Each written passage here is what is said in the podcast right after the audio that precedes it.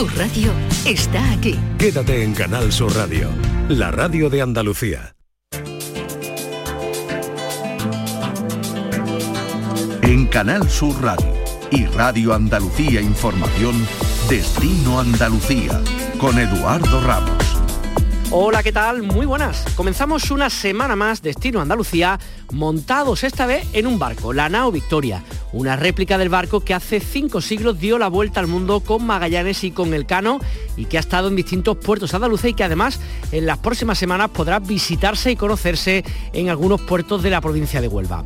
Y sobre turismo y ciudad también le vamos a hablar a partir de la presentación de un libro, Málaga entre calles y sueños, que acaba de ver la luz y que reflexiona sobre la relación entre los turistas y los habitantes de las ciudades. Y para comenzar, les hablamos de aceite, de turismo y de una propuesta más que original de una de las compañías jienenses más representativas. En Canal Sur Radio, este es un viaje. Destino Andalucía.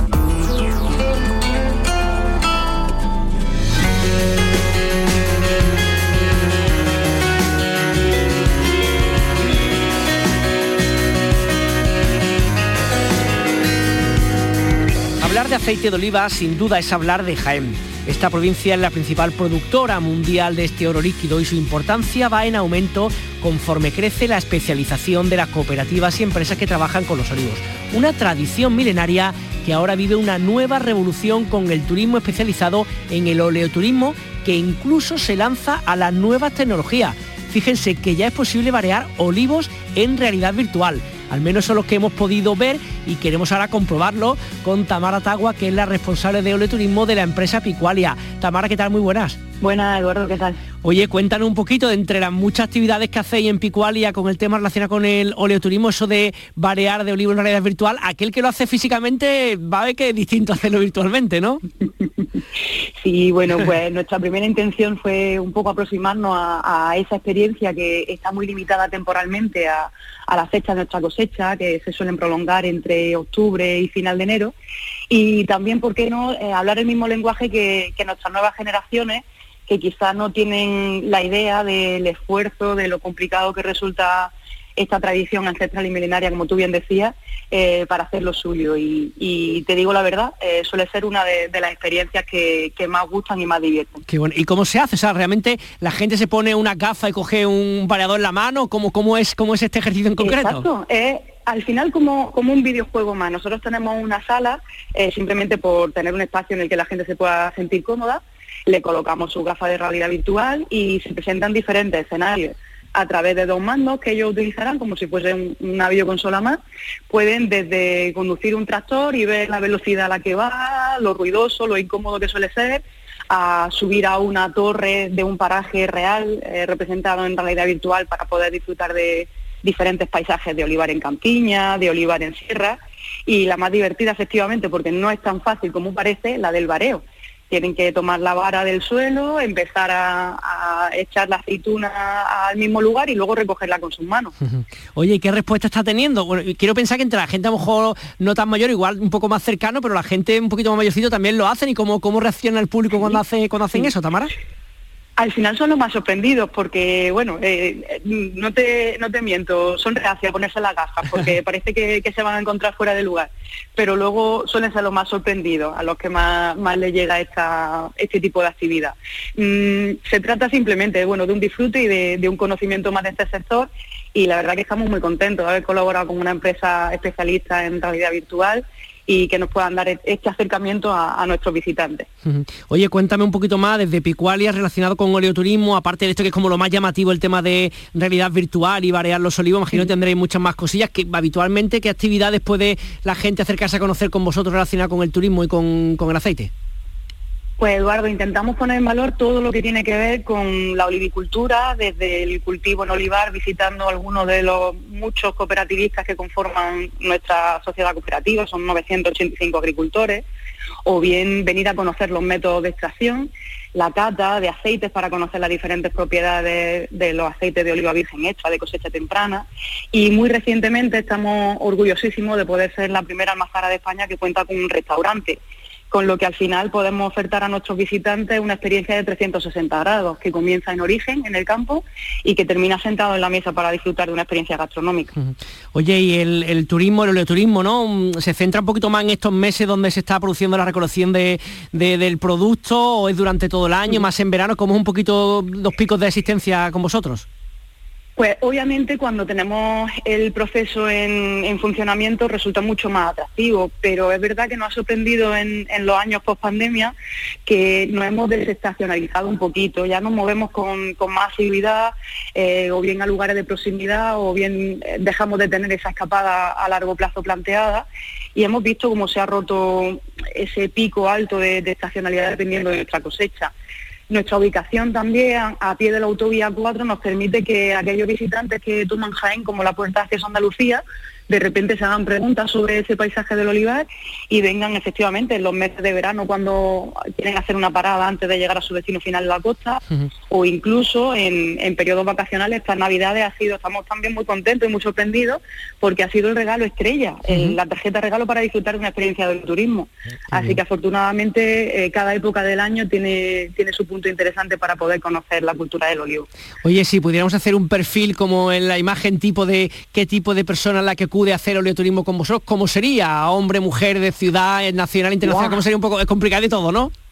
Pues igual, porque intentábamos buscar cuál era ese perfil, normalmente visitantes extranjeros con un tipo de conocimiento sobre la dieta bastante importante, pero ya te digo, en, lo último, en el último año y medio eh, hemos visto cómo se ha roto toda esa primera mm, previsión que teníamos y hemos recibido desde grupos de amigos con un perfil de 30 años que han venido a hacer un quiz, una especie de trivial sobre la producción de aceite, a grupos de escolares, eh, grupos senior, a familias que han venido a compartir una experiencia juntos en fechas navideñas y parejitas jóvenes que, han complementado su escapada de fin de semana con una visita a una almazara como la nuestra. O sea que la verdad que es un rango bastante amplio. Que además también estoy pensando que aquellos que, os dedicáis de hace muchos años ¿no? al tema de la recolección y ¿no? de la producción del aceite, el hecho del oleoturismo es como un complemento también económico y de empleo, imagino, ¿no? Para, para un poco para el sector que no solamente sea de la agricultura como tal, sino de ese sector terciario que es el turismo, ¿no?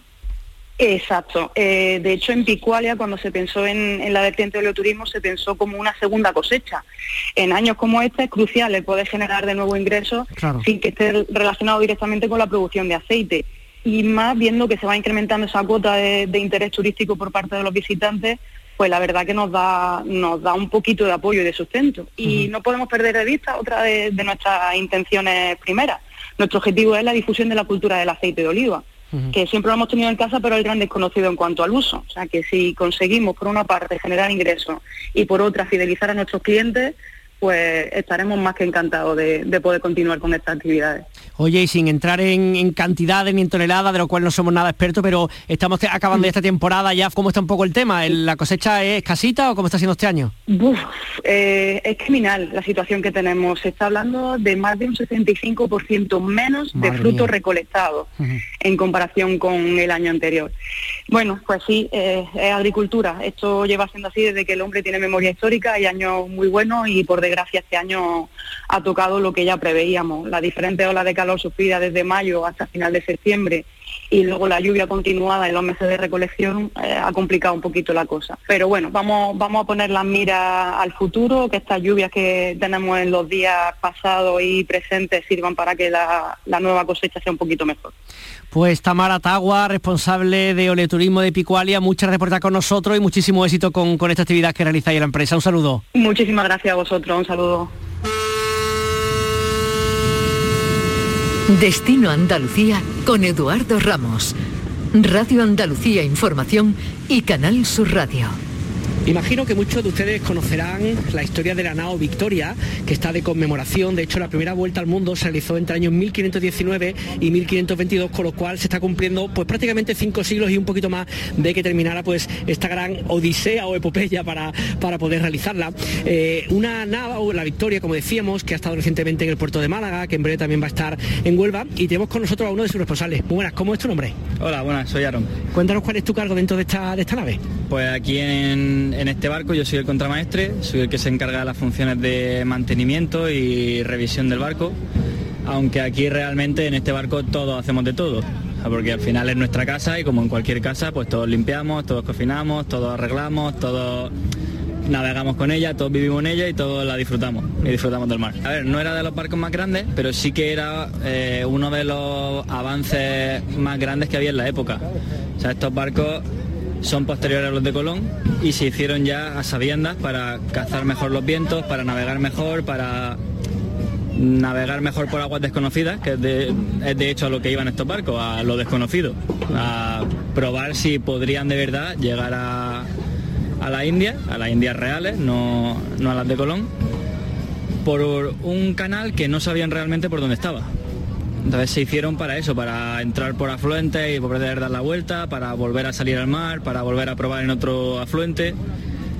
Y está hecha un poco para eso, realmente son barcos exploradores. Y originalmente, ¿cómo es la ruta cuando se hace esos cinco siglos y un cachito empezó este viaje? ¿Cómo se hizo la ruta? ¿Por dónde iba? ¿Cómo fue un poco toda la odisea? Porque creo que salieron 200 y pico personas, si me equivoco, llegaron apenas 20, ¿no? Claro, sí, salieron cinco barcos realmente en la, en la expedición.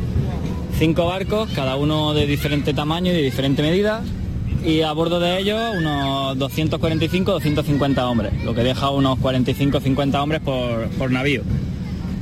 Salieron dirección a, América del Sur, intentando buscar eso, el afluente del que hablábamos, en el que Magallanes pensaba o creía que iba a poder estar ese paso o ese canal que les permitiera pasar de América y eh, encontrar lo que él estimaba que sería la circunnavegación al globo. Al final lo consiguieron, cruzaron por todos los océanos posibles y cuando por fin llegaron a, a las Molucas, al principio no ven que estaban allí, pero luego descubrieron en la isla de Mactán que ya sí estaban allí y que sí habían hecho la hazaña que realmente eh, Magallanes había propuesto hacer. ¿Qué es la Molucas? ¿Dónde está? La Molucas es la actual Polinesia, que antiguamente eh, eran las Islas Molucas, las Islas de las Especias, ahora es la actual Polinesia. Todo ese conjunto de islas y arrecifes es lo que conocemos como las Molucas. Oye, ¿y por lo escrito sabían que podían tardar tantísimo tiempo en hacerlo? ¿Es que tuvieron muchos problemas o qué es lo que pasó para que fuera una ruta tan grande?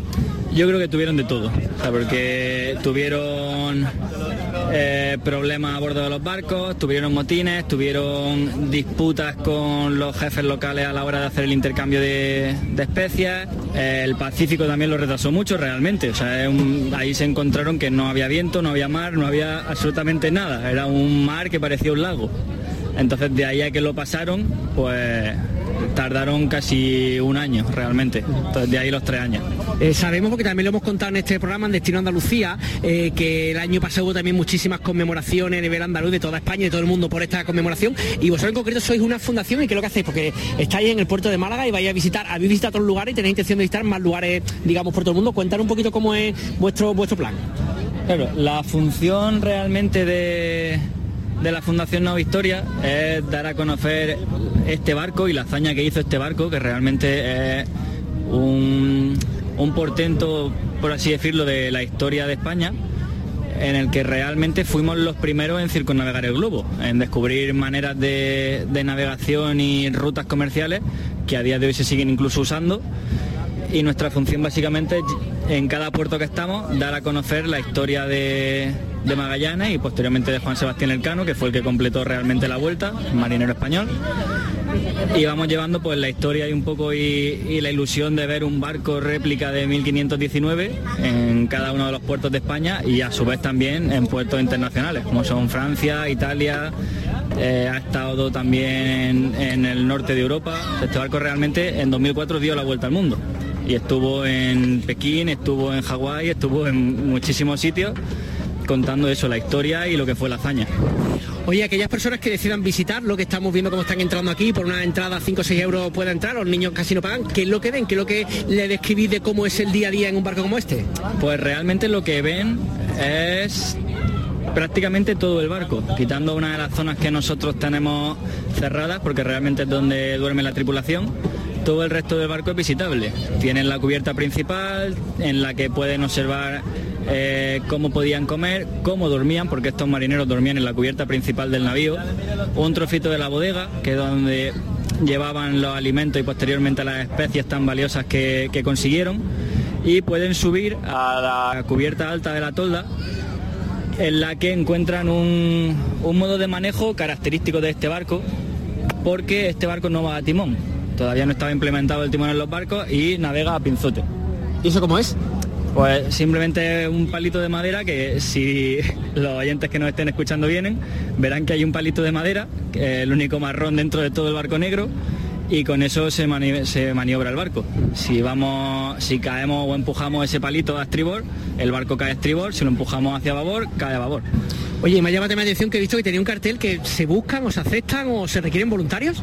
Claro, toda esta fundación funciona a base de, de voluntarios, de un voluntariado lo que puede venir la gente a hacer con nosotros ya sea teniendo conocimientos previos náuticos o sin conocer nada y simplemente quiere vivir la aventura y quiere pasar tiempo en estos fantásticos barcos. Eh, simplemente hay que contactar con Fundación No Victoria, eh, le hacéis una especie de cuestionario pequeñito y ya ellos se ponen en contacto con vosotros y es tan fácil como eso. Y a navegar y a disfrutar, realmente. Bueno, pues muchísimas gracias por darnos esta explicación y tengáis buena, buena ruta. Nada, muchas gracias, buenas tardes. Descubre tu tierra. Ven con Canal Sur Radio. Destino Andalucía. Seguimos contándoles ahora otras informaciones relacionadas también con el turismo, pero de una forma un poco más breve. United Airlines ha puesto a la venta los billetes del nuevo vuelo directo que unirá a partir del próximo mes de junio Málaga con Nueva York. Los precios oscilarán en torno a los 620 euros en la semana del estreno de la conexión Mati. Por la ¿qué tal? Buenas tardes. ¿Qué tal? Muy buenas tardes. Así es, la compañía estadounidense que operará tres veces a la semana entre el aeropuerto de la Costa del Sol y el de Newark inaugurará esta ruta el 2 de junio.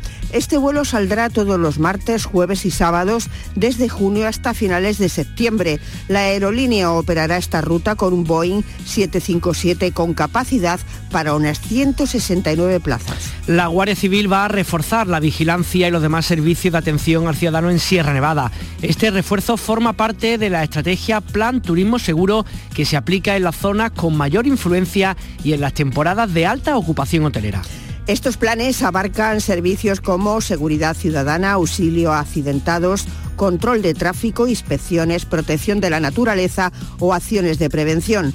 Por otra parte, un convenio entre la Diputación y el Ministerio del Interior permitirá reformar el cuartel de la Guardia Civil en Monachil. Este convenio implica mejoras en otros cuarteles de 24 localidades granadinas. Ya se conoce el programa gastronómico del Salón HIT 2023 que reunirá creatividad y talento en demostraciones, actividades prácticas y ponencias. Comienza el próximo 6 de febrero en Málaga. Este salón de innovación en hostelería ofrece una amplia propuesta que va desde la oferta expositiva hasta la programación de contenidos. El apartado de actividades trae novedades con la creatividad, el talento y las tendencias como protagonistas. Además, reunirá a nombres referentes de los fogones, como Diego Gallegos, chef del restaurante Soyo, o Vicente Guimerá, restaurante Lantic Molí, ambos con estrellas Michelin en sus establecimientos. Del 24 al 26 de marzo, Villamartín será escenario de las nuevas ediciones de la Feria de Productos de Queso de Sierra de Cádiz, que Sierra, y de la Feria Agroindustrial, Comercial y Gastronómica Expo Sierra, la muestra multisectorial de mayor volumen de toda la provincia.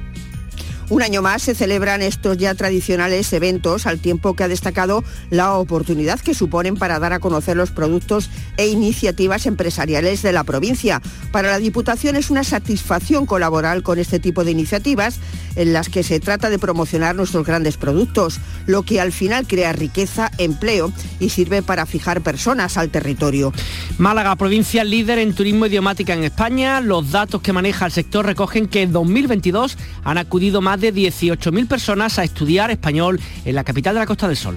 Junto a Málaga, Valencia, Madrid y Barcelona forman el conjunto de las cuatro primeras provincias españolas que reciben más turistas idiomáticos. En la capital malagueña hay unas 12 escuelas federadas y en total en la provincia son 17. En cuanto a Andalucía, hay unas 35 escuelas federadas. Los datos provisionales que maneja la Federación de Escuelas de Español en España reflejan que en 2022 han venido más de 18.000 personas a Málaga a estudiar español.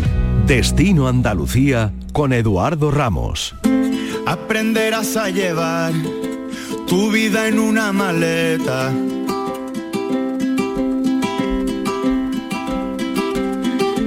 Y cuando la pena aprieta, se llora antes de cantar. Sin ocultar la pasión por lo urbano, el arquitecto Ángel Pérez con el que estamos nos invita a recorrer la ciudad como un ciudadano más, empezando por simples paseos. Eh, nos va a permitir descubrir pues por nuestros medios lo que de belleza en particular tiene Málaga y sobre todo lo que esconde. Esto nos va a permitir desarrollar nuestra propia mirada sobre lo cotidiano y también a plantearnos preguntas sobre lo que es la ciudad o lo que podría ser. Les hablamos de todo esto porque Málaga, entre calles y sueños, es un libro que está a punto de ver a la luz y tenemos la suerte de que Ángel Pérez pues, nos lo cuente nosotros en exclusiva en Canal Sur Radio. Ángel, ¿qué tal? Muy buenas. Hola, buenas. ¿Qué es lo que más te llama la atención o todavía que te sigue sorprendiendo a día de hoy en cuanto a la arquitectura un poco de la ciudad de Málaga, del centro de Málaga? Bueno, el, libro que, que, comentamos es un, es un resumen de, artículos que, empezamos, como quien dice, pues libremente en, una prensa, en la prensa local de Málaga, en un periódico gratuito que, era, que es Viva Málaga, ¿no? que sigue existiendo. Ahí, eh, bueno, pues semanas, o más bien cada dos semanas, pues van, van surgiendo ideas y a medida que, uno escribe va, notando como que, que, hay cosas realmente eh, que ver y que, con, que bueno que puede haber una manera una manera distinta de contarlas que lo que parece que hay aquí no soy madrileño o sea que bueno ya soy más malagueño que madrileño llevamos más años aquí que allí pero que, el ocio que teníamos eh, los chavales en Madrid en los 70 pues era salir a la calle. y creo que, eso en cierta medida es lo que, lo que a uno tiene como un, una luz eh, despierta o un, o un interés por las cosas de, por recorrer y, y ver realmente descubrir, descubrir cosas interesantes o bien como como ahora comentabas, ¿no? Recorridos que, mucha gente de Málaga pues quizás no, no, reconoce que se pueden hacer en el centro y que son verdaderamente muy interesantes, ¿no? Iba a preguntarte por uno de esos, delante de nosotros tenemos el libro con un mapa donde nos está indicando una ruta muy bonita que comienza en calle Mármoles y que termina exactamente donde recorriendo qué de Málaga. Sí, bueno, eso fue una, una casualidad de, de los que bueno, estamos aquí, trabajamos aquí, yo trabajo en la Escuela de Arquitectura, soy profesor desde, desde que empezó la escuela de 2005 y, bueno, hay unos años que la escuela se va a, coge su sede en un antiguo convento eh, provisional, que es el Aurora María, que está justo en el puente de, de Mármoles, ¿no? Y bueno, desde pues allí como, como quien dice, una vez uno tira un día un camino y, resulta que bueno, que trazas un camino, un camino lineal a través mm, más corto hacia el puerto, desde el río, y que curiosamente además es de los más ricos, ¿no? que es que es atravesar, bueno, como está, como está indicado, atravesar desde ahí a la Constitución a lo largo de calle Compañía, una calle no muy larga, pero verdaderamente es un, es un continuo de, de sensaciones distintas por la, bueno, por la estrechez, por la amenidad que provoca tanta, tanta variación. Y luego, claro, lo que, lo que resulta, que, que, eso lo aprendimos en la escuela y yo creo que está bien transmitirlo eh, o poder transmitirlo, que, que las plazas son plazas cuando son mucho más plazas, son mucho mejores cuando llegamos allá desde una calle estrecha, como es el caso de, de aparecer en la Constitución desde calle Compañía, ¿no? que es un, un monumento, un descubrimiento.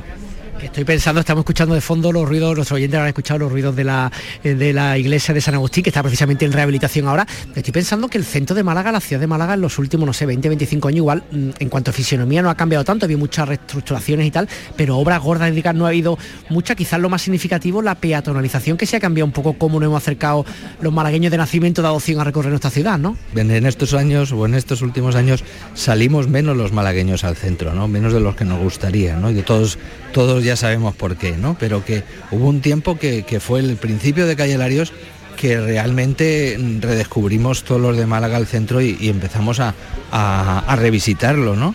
Y a mí me salía una frase, no sé si es cierta o no, pero, pero al vestir los suelos, eh, o sea, al desaparecer los coches de la propia calle Larios y de otras, eh, bueno, pues descubrimos las fachadas, se vistieron los suelos nuevos y parece que los suelos nos vistieron a todos también. Em, además, digamos, de Ángel, eh, del, recorrido que nos has propuesto ahora mismo en este libro Málaga entre calles y sueños, hay pues muchísimos mini capítulos mm, describiendo distintas cosas, distintas partes. Háblanos por lo menos de algún otro que te llama la atención. Sé que es complicado porque todos son hijos tuyos, ¿no? Desde un punto de vista de la literatura, pero algo que tú piensas que aquellos que no escuchen podían mm, querer conocer o reconocer o volver a visitar. Es un libro de artículos hay mm, que está como fragmentado en cuatro partes, eh, o porque que podían haber sido independientes, ¿no? Cuatro pequeños libritos.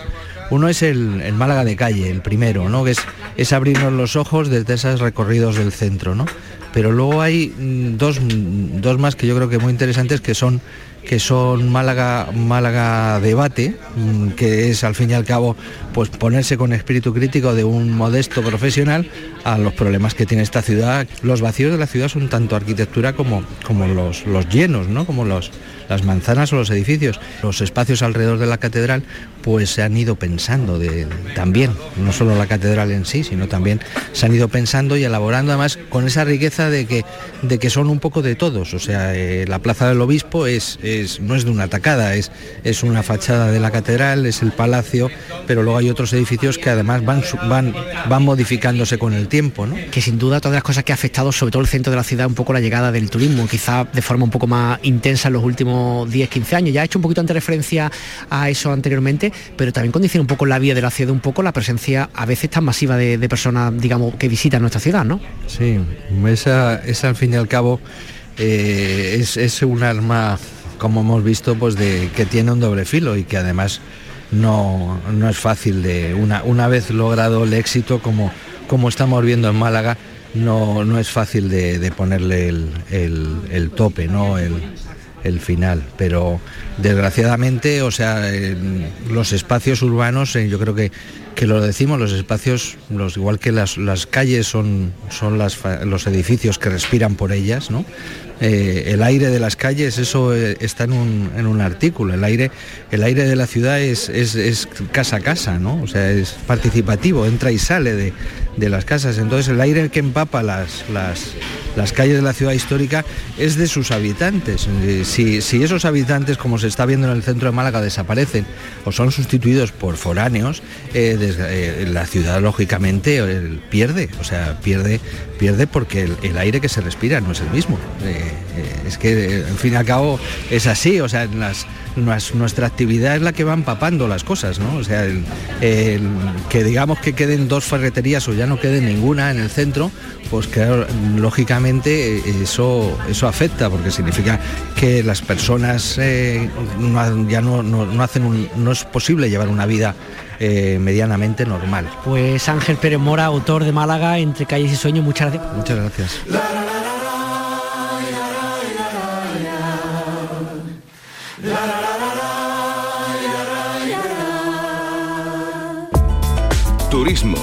Viajes, ocio, excavadas. Destino Andalucía.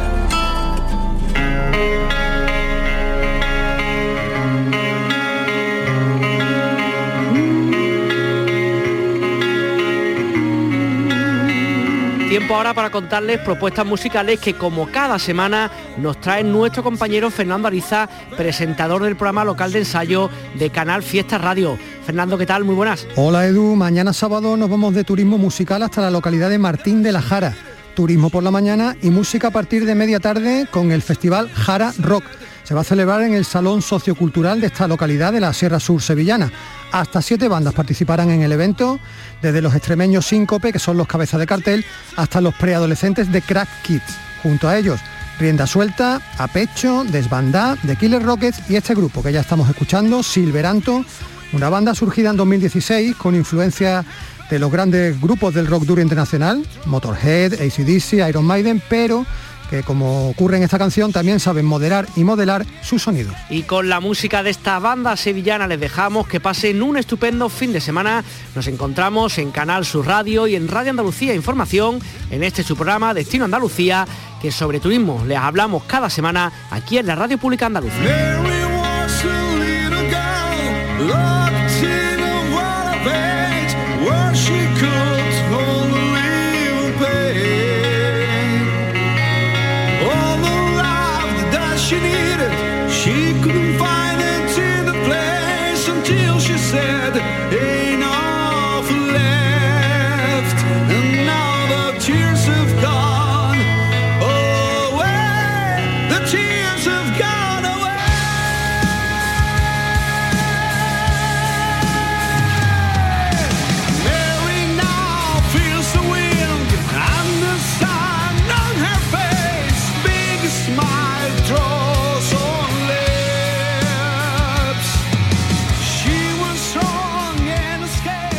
Canal Sur Radio.